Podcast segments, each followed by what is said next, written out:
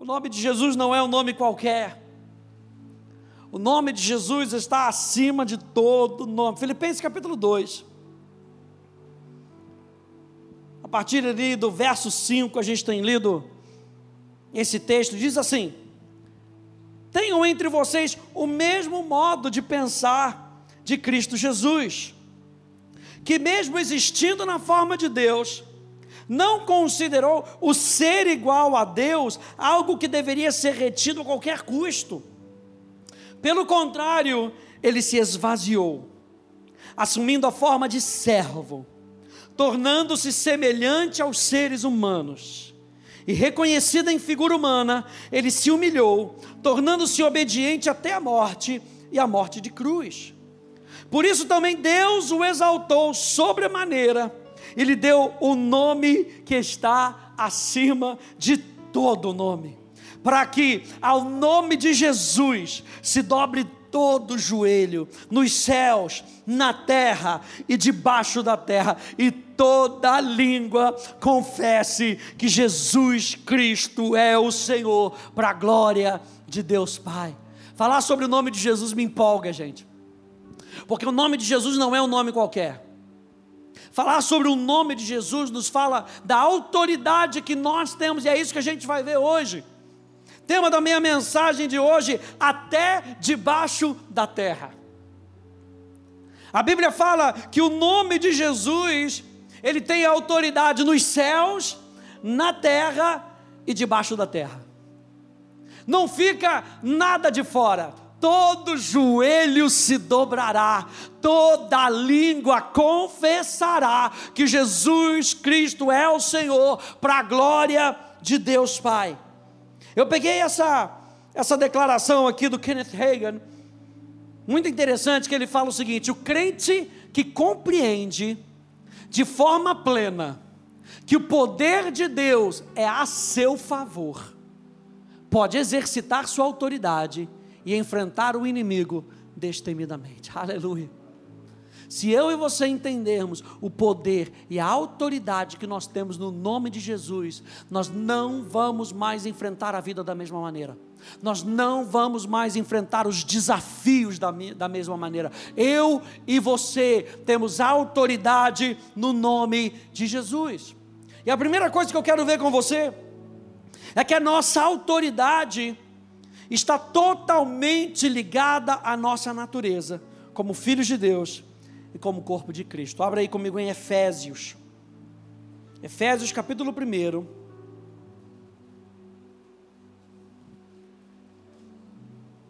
A nossa autoridade está totalmente ligada à nossa natureza. Efésios capítulo 1.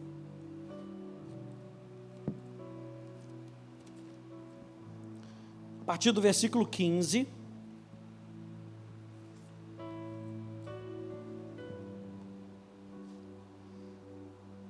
Paulo aqui faz a sua oração.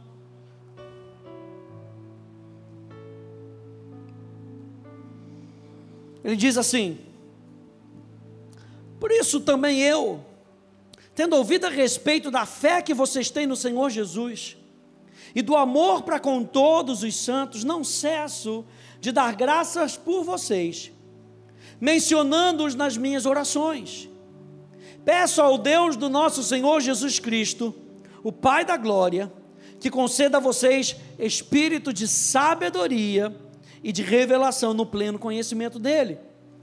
Peço que ele ilumine os olhos de vocês, para que saibam qual é a herança da vocação de vocês, qual é a riqueza da glória da sua herança nos santos e qual é a suprema grandeza do seu poder sobre nós, os que cremos? Diga, é o meu caso. E ele disse que ele continua dizendo, segundo a eficácia da força do seu poder, do poder de Deus.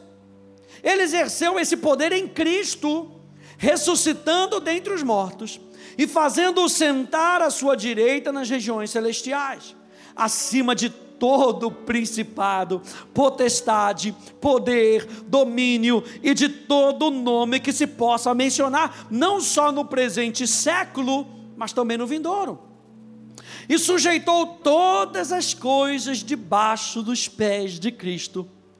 E para ser o cabeça sobre todas as coisas, o deu à igreja, a qual é o seu corpo, a plenitude daquele que a tudo enche em todas as coisas. A oração do apóstolo Paulo aqui é para que eu e você pudéssemos conhecer o poder, o chamado, aquilo que nós temos em Cristo Jesus.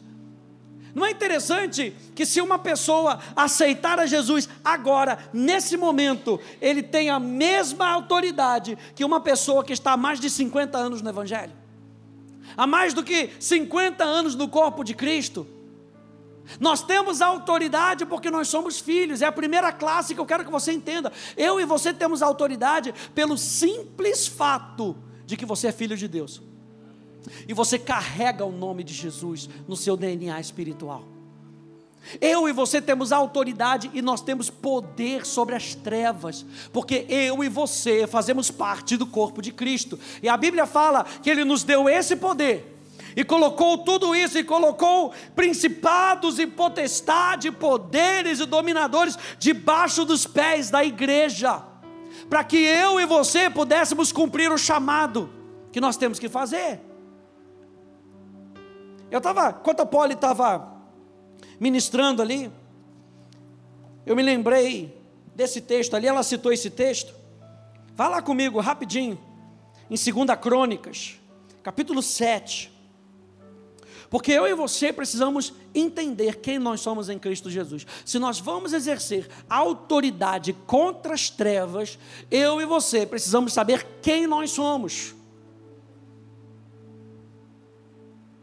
A Bíblia fala lá em Colossenses, vai abrindo aí em 2 Crônicas 7, em Colossenses, que o inferno foi destituído de todo o seu poder. Eu acho interessante que a Joyce Meyer fala que tudo que o diabo tem hoje é uma boca grande. Porque a Bíblia fala que ele foi destituído de poder. E que eu e você temos poder sobre as trevas. Tudo que o inferno pode fazer contra mim, contra você, é tentar convencer você de quem você não é. Ah, você não é um filho de Deus. Ah, você não é um amado. Ah, você não tem todo esse poder. Ah, por causa disso. Ah, por causa daquilo outro. Se eu e você sabemos quem nós somos, eu e você podemos exercer esse poder contra o império das trevas. E olha só que interessante. Será que Deus está me olhando? Será que Deus está olhando para mim? Será que Deus está olhando para a minha causa?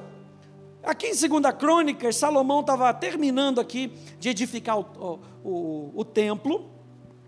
E no início aqui do capítulo 7, eles estavam de um coração tão juntos, mas tão unânimes, sabe, com um só pensamento, um só coração, que Deus não se aguentou e falou: tem que me manifestar. Lembra que nós falamos que a glória de Deus é a manifestação da presença de Deus, de tudo aquilo que Deus é. E a Bíblia fala, em 2 Crônicas, que a glória de Deus encheu o templo. Encheu de tal forma que os sacerdotes não puderam fazer aquilo que eles tinham que fazer. E aqui, Salomão, ele está orando a Deus, e aqui no verso, no verso 14, a Poli citou isso Aqui dizendo assim: se o meu povo, que se chama, que se chama, note isso, que se chama, não é só que os outros chamam você. Lembra que perguntaram para Jesus, e aí? Que Jesus perguntou para os discípulos: quem os outros dizem que eu sou? Não, não é o que os outros dizem que você é, é quem você sabe que você é. Se o meu povo, que se chama pelo meu nome, se humilhar, orar, me buscar, está falando de relacionamento. Lembra que nós falamos de, da autoridade que nós temos no nome de Jesus por causa do relacionamento que nós temos com Jesus? Se o meu povo se humilhar, o que, que Jesus fez? Ele se humilhou. Se o meu povo orar, me buscar, e se converter dos seus maus caminhos, eu ouvirei dos céus, perdoarei os seus pecados e sararei a sua terra. Verso 15: Os meus olhos estarão abertos e os meus ouvidos estarão atentos à oração que se fizer nesse lugar. O lugar ali era o templo físico. Agora pensa que o Espírito Santo está dentro de você e que o apóstolo Paulo diz que você é templo do Espírito Santo. Agora pensa essa oração para você: os meus olhos estarão abertos e os meus ouvidos estarão atentos à oração que se fizer nesse lugar santo, chamado Fernando, chamado Lu, chamado Walter, chamado Rita, nesse lugar santo, Eduardo. Porque escolhi e santifiquei esse templo, aleluia para que nele esteja o meu nome para sempre. Os meus olhos e o meu coração estarão ali todos os dias. Agora imagina isso, gente. Se o pastor aí tivesse aqui, acho que ele já estava rodando, já estava na quinta volta. Aleluia. Pensa nisso. Os meus olhos e o meu coração estarão ali. Ali onde? Para o Novo Testamento. Estarão em você, estarão com você, todos os dias. Por isso ele vai, ele sobe, ele acende, ele diz: Eu não deixarei órfãos, enviarei para vós outros o Espírito Santo. O Espírito Santo é aquele que sonda as partes mais íntimas do coração do Pai e traz para a gente. Jesus está falando aqui: os meus olhos e o meu coração estarão ali todos os dias. Quando você usa o nome de Jesus, na autoridade como filho de Deus, saiba que a atenção dele está com você. Você não precisa mais ficar cantando, olha para mim, ai Jesus, olha para mim, por favor, Jesus, olha para mim. A Bíblia fala que os olhos do Senhor estão postos sobre os justos. Então, quando você usa o nome de Jesus, Ele sabe que é você. Quando você usa o nome de Jesus, o inferno sabe que é você. Porque tem um filho de Deus que está se posicionando, aleluia. A gente vai falar sobre mais, sobre, sobre disso no domingo. Tem um filho de Deus que está se posicionando. Por quê, gente? Porque o inferno não vai deixar barato. É ou não é? Você está lá com uma enfermidade no seu corpo. Você fala, no nome de Jesus sai. Aí parece que a enfermidade vira para você e fala: Não saio. Né? Parece que o negócio está verde claro. Aí você usa o nome de Jesus e fica verde escuro. Por quê? Porque o inferno está se estribuchando. Ele quer saber o quanto que você realmente sabe quem você é em Cristo Jesus.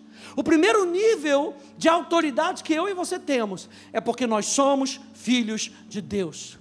Você nasceu de novo, entregou sua vida para Jesus. Você é um filho de Deus. É isso aí, fala. Você é um filho de Deus. Tem tanta autoridade quanto o pastor, o bispo e o supremo apóstolo. É natureza, não é questão de posição, é questão de natureza. Davi sabia quem ele era, gente. Davi sabia quem é que estava com ele. 1 Samuel capítulo 17. Amo essa passagem. Tanta coisa para a gente aprender. 1 Samuel, capítulo 17.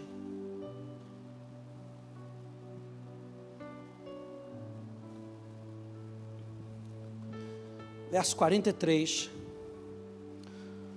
O nome de Jesus tem autoridade até debaixo da terra contra espíritos imundos, contra doenças, contra a crise. 1 Samuel, capítulo 17,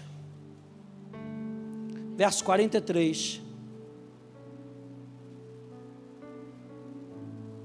E aqui aquele famosa, famoso embate entre Davi e Golias.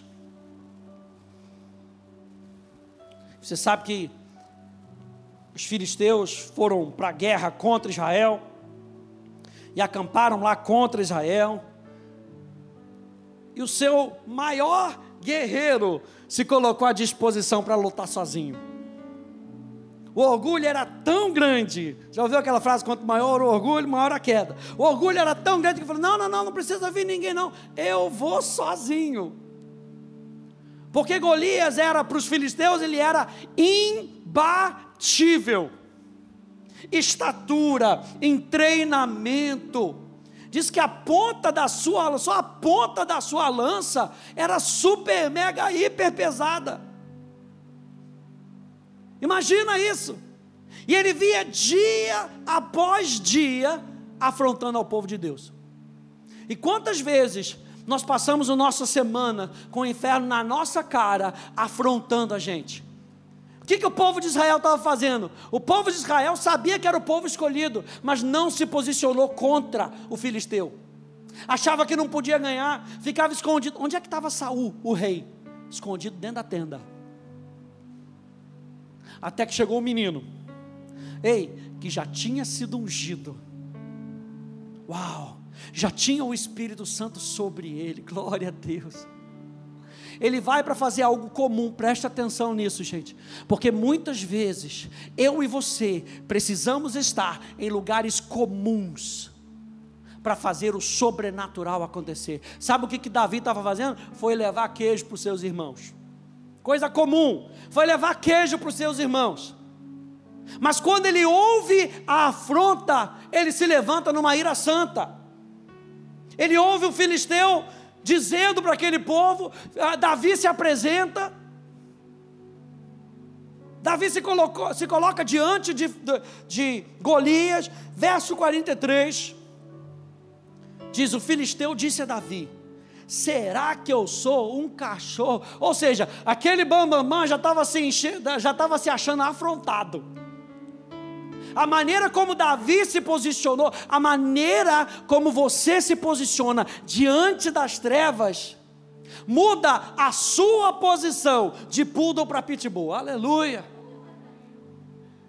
E aquele que estava se achando um pitbull, acaba reconhecendo que na realidade é um chihuahua. E tudo que ele pode fazer é tentar ficar ali na sua canela. Basta só um chutinho. Pitbull não. Pitbull é um pitbull agarra e você sabe como é que é. Mas um chihuahuazinho daquele ali pequenininho, você dá um chutezinho, você não precisa nem dar chute. Você fala! O bichinho já treme todo. Golias estava se sentindo. Ei, pode mandar vir, pode mandar vir quem vocês quiserem, mas quando Davi se posiciona sabendo quem ele é, Davi era o gigante da situação.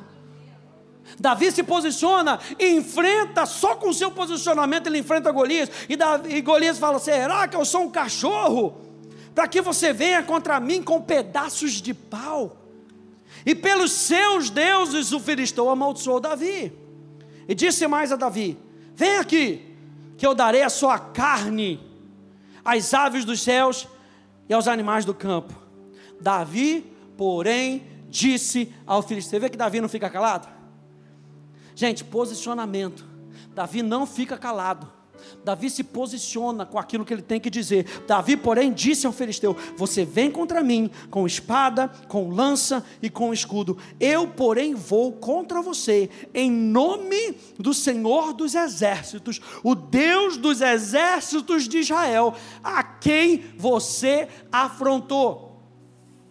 Só que você entende que que Golias estava afrontando o povo de Israel. A afronta de Golias era contra quem? O povo de Israel. Mas Davi sabia que afrontar o corpo é afrontar a cabeça.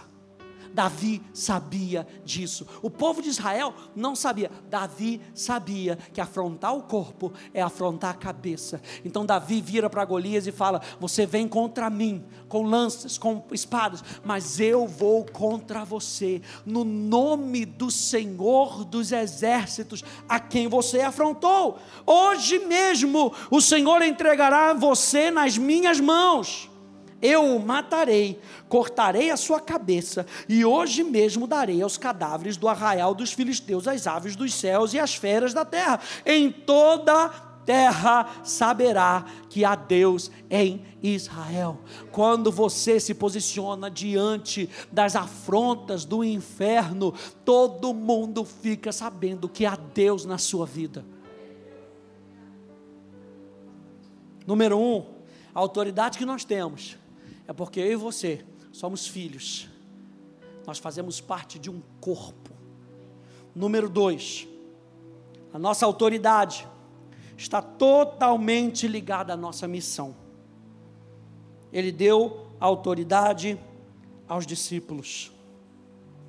Está totalmente ligada à nossa missão. A autoridade que Deus te deu foi com um objetivo. Eu disse para você que você, como filho, tem autoridade. Você tem autoridade com um propósito. E o propósito é que o Pai seja glorificado. O propósito é, como disse Davi aqui, é que toda a terra saiba que há Deus em Israel.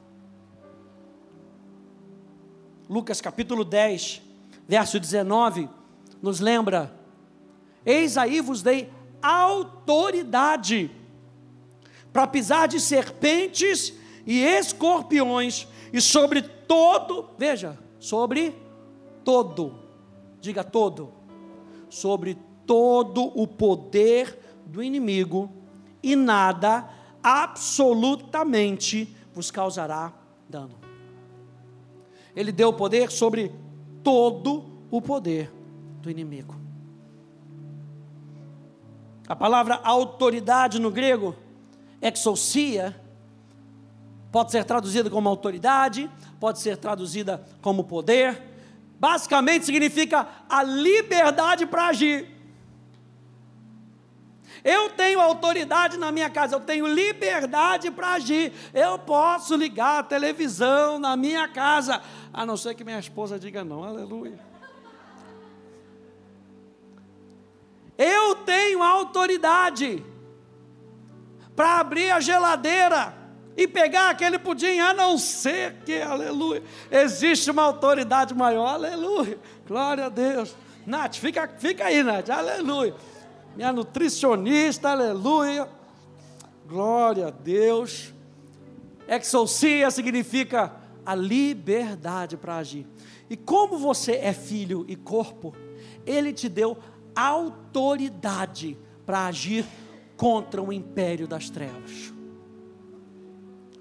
Presta atenção nisso. Ele te deu autoridade para agir. O que, que o povo de Israel estava fazendo lá contra Golias? Estava tímido.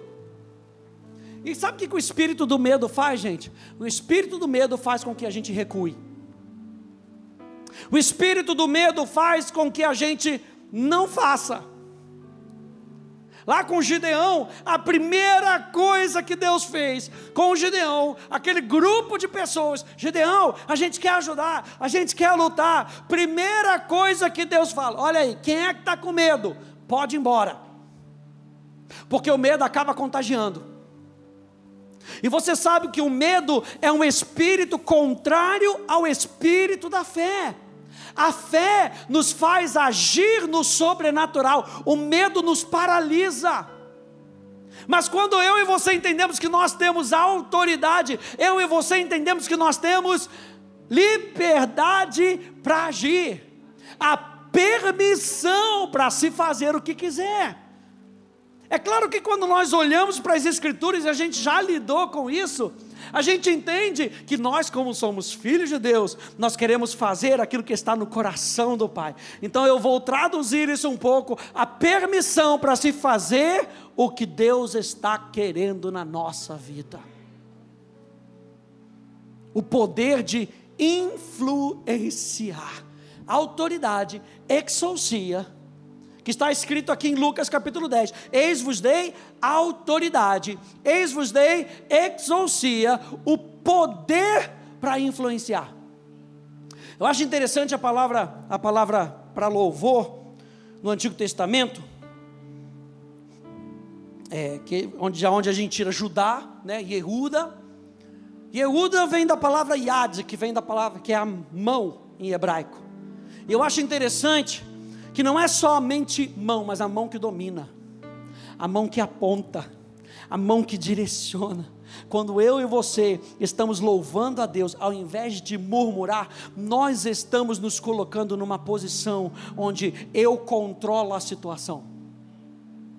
Quando você começa a murmurar, Quando você começa a reclamar, a situação está controlando você. Mas quando você começa a ser grato, quando você começa a louvar a Deus, saiba que você está agindo no poder para influenciar essa situação. A situação vem contra você, o inferno vem contra você para te colocar para baixo. Mas como você tem o poder de influenciar, você se levanta e você diz: Aqui não, violão, eu vou começar a louvar o meu Deus. Ao invés de me sentir para baixo, eu vou me colocar para cima, assim como Davi fez. Davi se reanimou no Senhor, sabe por quê? Porque ele tinha o poder para influenciar, ele tinha o direito, aleluia. O direito, eu gosto de falar sobre isso. Já chegou numa situação, te deram cinco balas, você tinha direito a dez. Você foi lá pedir. Não, aí alguém chegou para você e falou assim: Mas para que, que você vai? A resposta é meu direito. Eu tenho direito. Sabe quando você compra alguma coisa e você ganha um brinde? Aí você fica, aí a pessoa esquece de te dar o brinde. Mas você quer aquele brinde do McDonald's, aleluia. Você quer, você chega lá e fala, poxa, sabe aquele brinquedinho?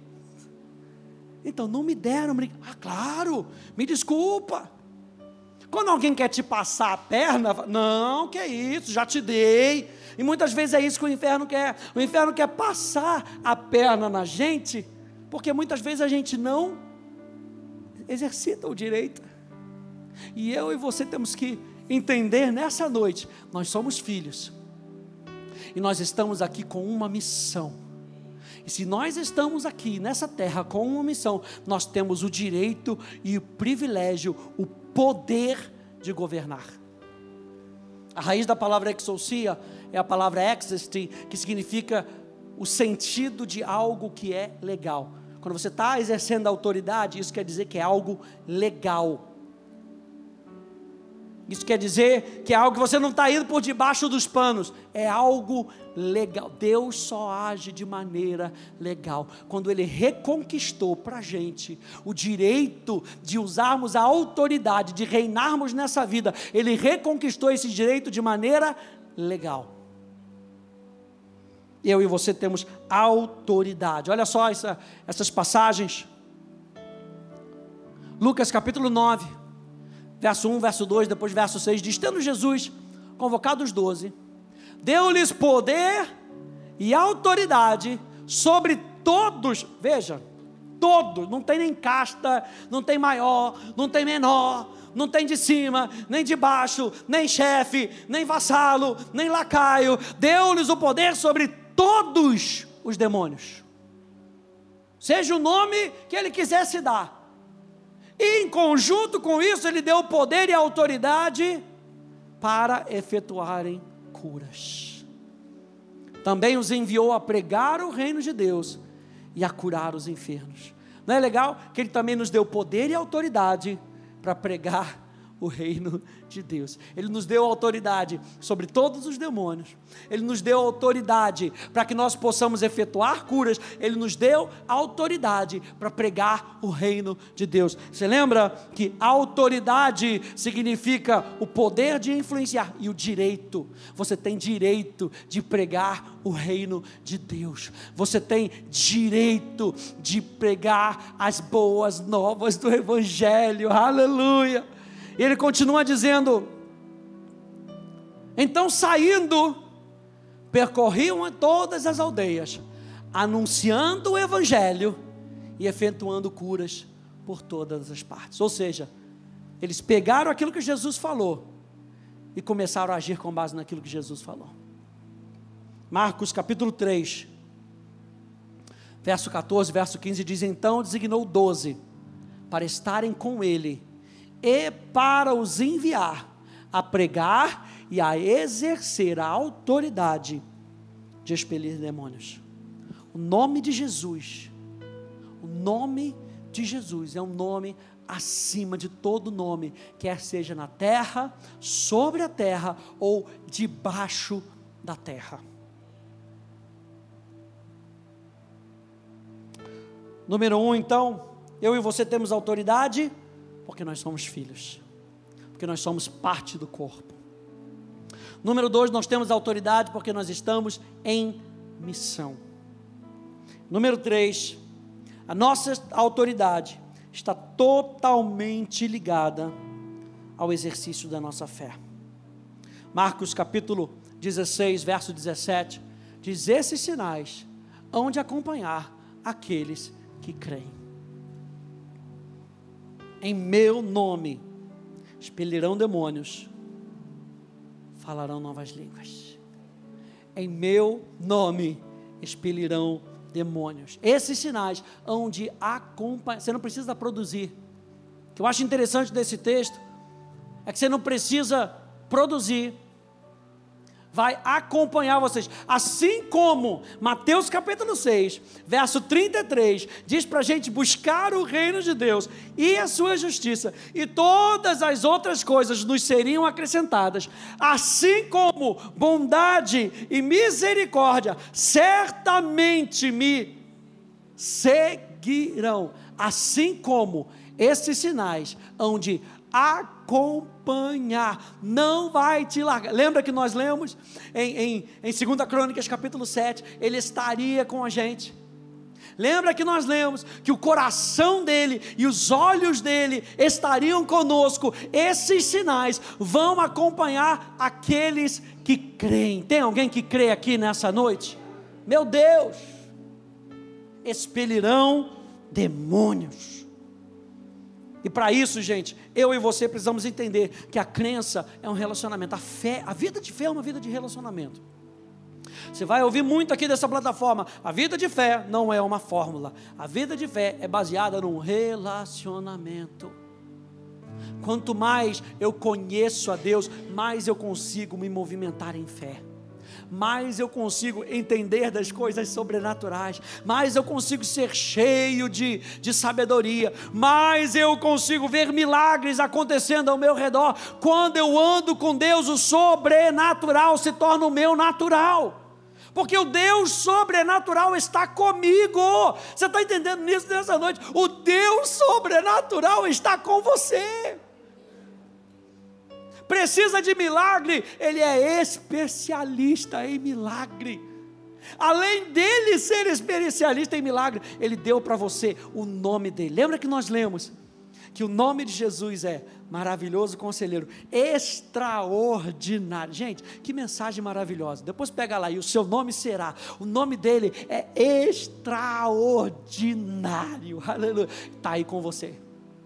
Se o meu povo, que se chama pelo meu nome. Quando a gente fala de crença, a gente está falando da gente se sujeitar a Deus. Sujeitar-se a Deus é sujeitar-se à Sua palavra.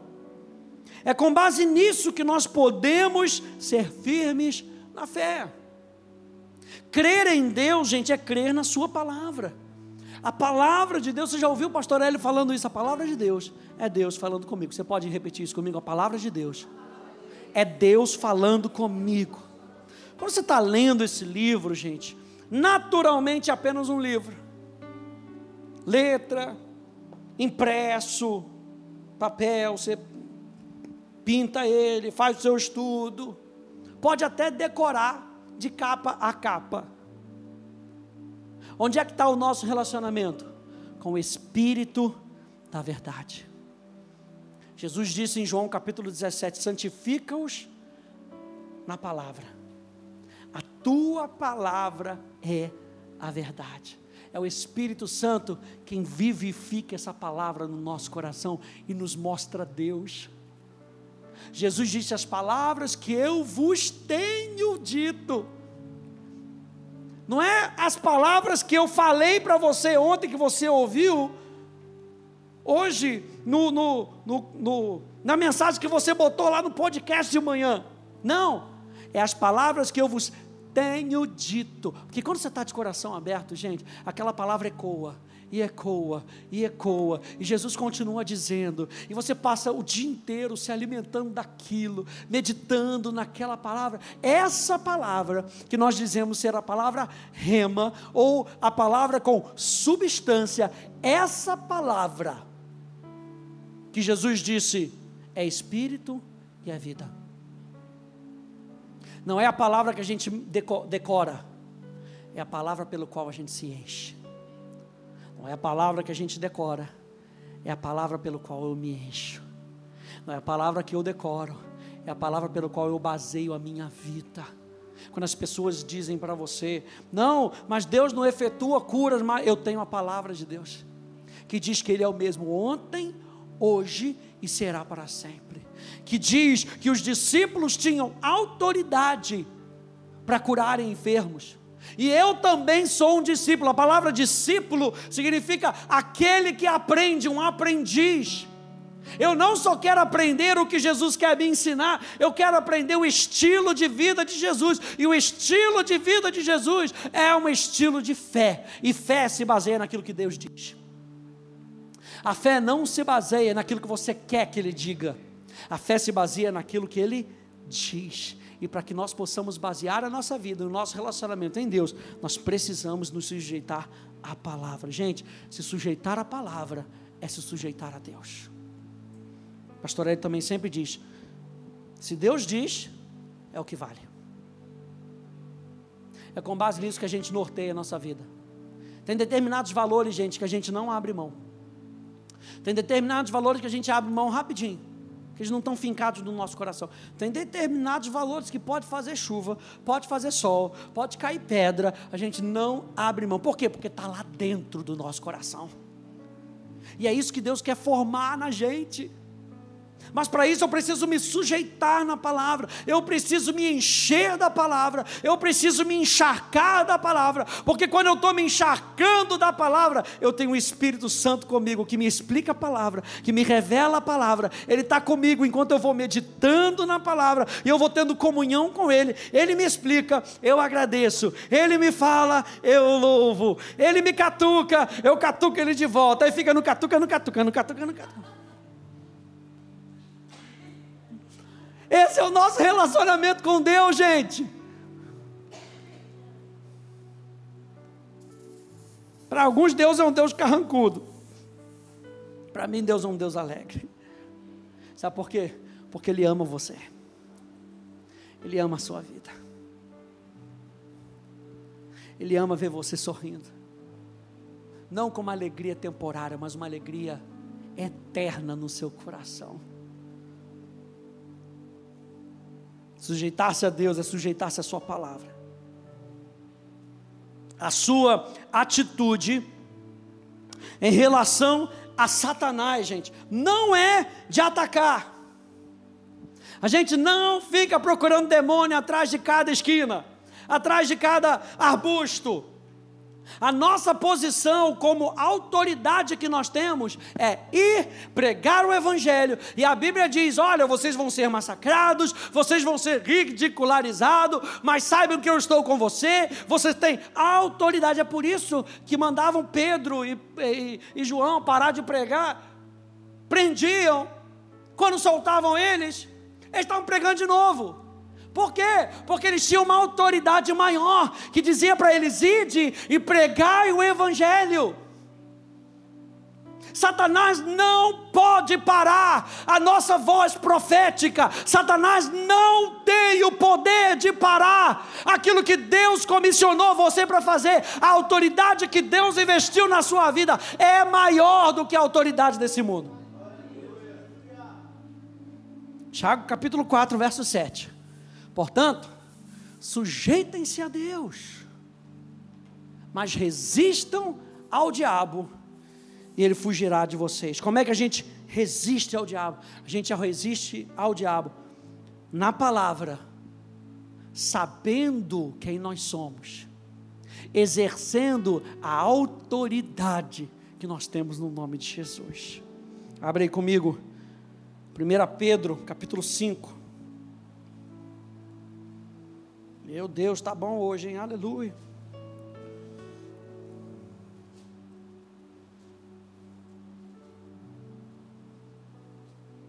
Primeira Pedro, capítulo 5.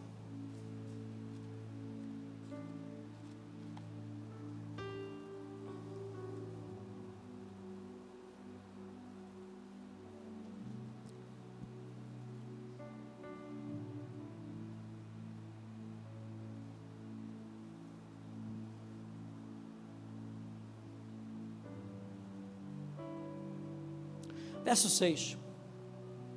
Portanto, humilhem-se debaixo da poderosa mão de Deus. Ou seja, se coloquem debaixo dele. Deixe ele ser maior do que você. Deixe ele se revelar mais do que você precisa se mostrar para os outros. Se humilhem, se rebaixem. Debaixo da poderosa mão de Deus. Ou seja, gente, se coloca debaixo da mão de Deus. Sabe que o judeu ele usa aquele kippah na cabeça como uma lembrança. E toda vez a gente tem tantas coisas que são poderosas. A gente tem é, é, o batismo, que é um sacramento, a gente tem a Santa Ceia, que também é uma ordenança, mas a gente pode fazer essas coisas que são tão poderosas, que são símbolos tão poderosos, de qualquer maneira. O judeu tem aquele que pá para lembrar ele que existe alguém acima dele. Eu e você precisamos nos lembrar que existe alguém acima de, da gente, por isso o apóstolo Pedro está lembrando: humilhe-se debaixo da poderosa mão de Deus. A mão de Deus fala da ação de Deus, Deus está pronto para agir na sua vida e através de você, então se coloca debaixo dele, humilhe-se. Não está querendo dizer que você vai ser envergonhado por Deus. Não, se posiciona debaixo. Para que ele, em tempo oportuno, os exalte. Verso 7. Lance sobre ele todas as suas ansiedades, porque ele cuida de vocês. Sejam sóbrios e vigilantes. O inimigo de vocês, veja, não digo, não está dizendo que é o inimigo de Deus, é o inimigo de vocês. Porque Satanás não está na liga de Deus, ele não joga na mesma liga. Não dá. Não dá para botar o Real Madrid com, sei lá, com o quinto do Jabariú. Não dá, não dá na mesma liga. Vai ser de lavada. É por isso que toda vez que o diabo tenta se levantar para se exaltar contra Deus, ele só leva lavada. Porque Deus está numa outra liga, Ele fala para você: eu dei, aleluia, eu dei autoridade para você jogar na minha liga, aleluia. Então vem para a minha liga, vem para vem o meu time. Ele fala: fiquem sóbrios, o inimigo de vocês, o diabo, andem de redor, como um leão que ruge, procurando alguém para devorar. Resistam-lhe firmes na fé resistam-lhe firmes na fé, aleluia, certos de que os irmãos de vocês espalhados pelo mundo estão passando por sofrimentos iguais aos de vocês. Os irmãos de vocês, que também têm autoridade, estão resistindo lá no mundo, vocês vão desistir? Resistam firmes na confiança da verdade. E o Deus de toda graça, que em Cristo os chamou à sua eterna glória, ou os chamou a participar com Ele daquilo que Ele está fazendo nessa terra. Depois de vocês terem sofrido por um pouco, Ele mesmo irá aperfeiçoar, firmar, fortificar e fundamentar vocês. A Ele seja o domínio para sempre e sempre. Alguém diga amém. Vai lá comigo em Efésios capítulo 6 para a gente terminar. Efésios, volte lá. Efésios capítulo 6. Número 1. Um, eu e você temos autoridade porque nós somos filhos. Número 2. Eu e você temos autoridade porque nós estamos numa missão. Número 3 a nossa autoridade, ela está atrelada à nossa fé. Não adianta nada saber que tem autoridade, saber que está em missão e não usar a autoridade. Nós usamos da autoridade pela fé.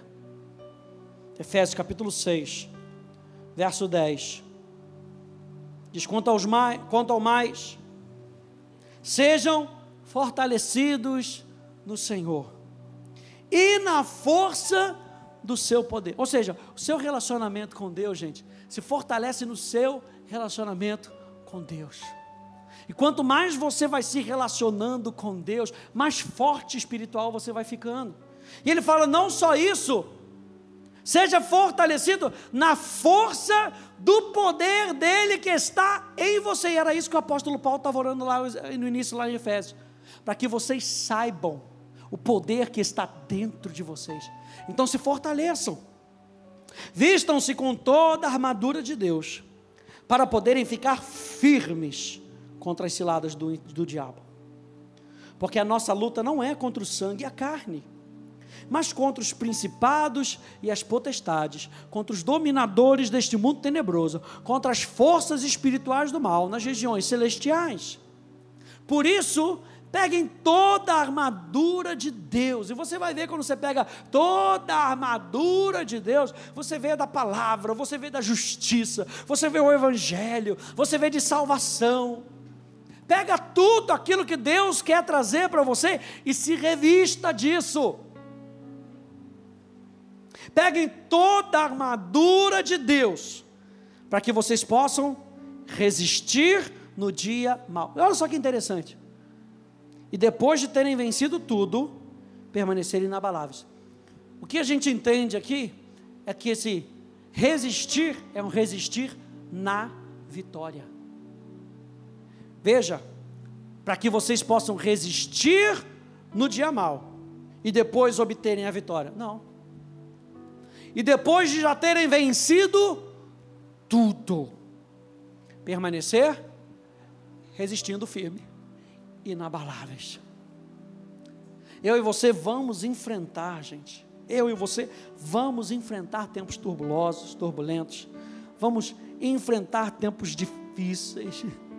Mas eu e você podemos enfrentar esses tempos com autoridade. O nome de Jesus tem autoridade no céu, na terra e debaixo da terra. E Ele deu essa autoridade para mim e para você.